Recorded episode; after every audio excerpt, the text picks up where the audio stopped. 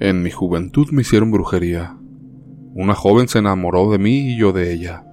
Sin embargo, cuando fui a su casa algo en la madre me resultó desagradable. Era una mujer extraña, de mirada penetrante. No solo era su peculiar forma de ser, sino también su edad.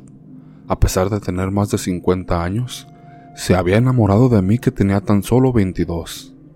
Al principio la madre de la joven no dijo nada, pero yo notaba la manera en que ella me miraba. Yo estaba profundamente enamorado de la joven, pero una situación así es complicada de manejar. Un día, la mujer me confesó su amor.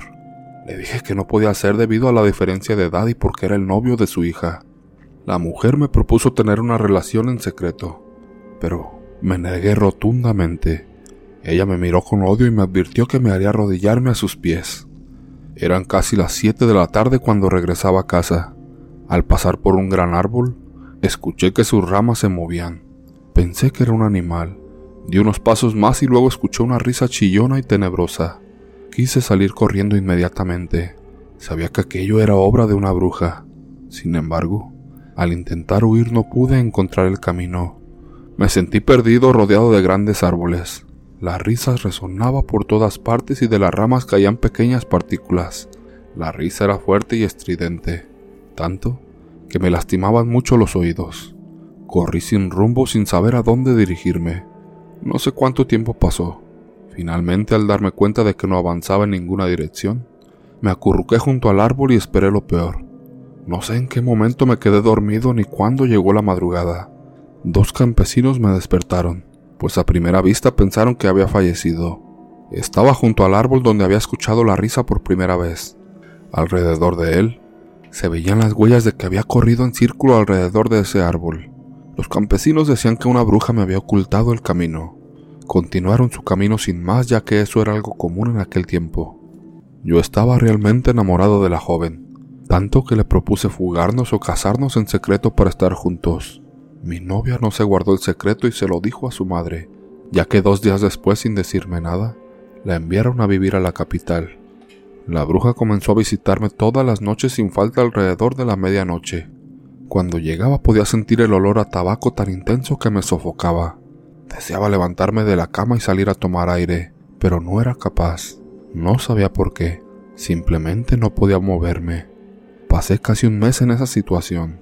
Entonces ocurrió algo inesperado. Me fui a vivir con la madre de mi novia. Mi madre no podía creerlo y estaba segura de que me habían lanzado una brujería, a la que ella llamaba quemar el tabaco. Entonces mi madre le dijo a mis hermanos que debían hacer lo que fuera necesario para liberarme de las garras de esa bruja. Yo parecía estar bajo el control de la madre de la joven, siguiéndola como si fuera su mascota. Mi madre les advirtió a mis hermanos que debían actuar antes de las 3 de la tarde, Después de eso sería imposible. Fue una escena casi sacada de una película.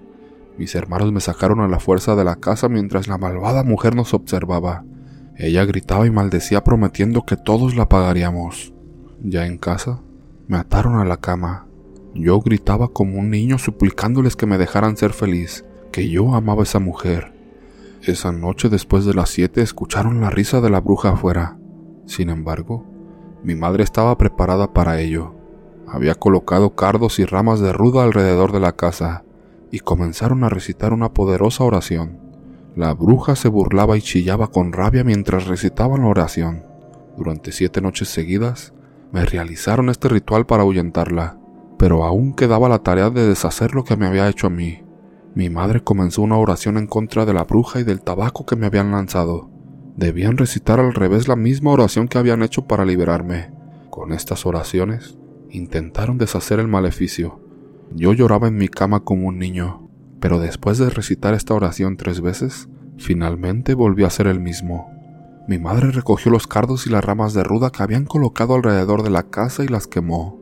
Según ella, todos en la casa sabían quién era la bruja y utilizaron la quema de estas plantas para descubrirla ya que el fuego también la cubriría a ella. Sin embargo, mi madre solo las dejó en el fuego durante un corto tiempo. Después de unos días, se enteraron de que la malvada mujer estuvo varias semanas delicada debido a las quemaduras. Mi madre no lo hizo por maldad, sino como una advertencia para que la bruja supiera que podían derrotarla.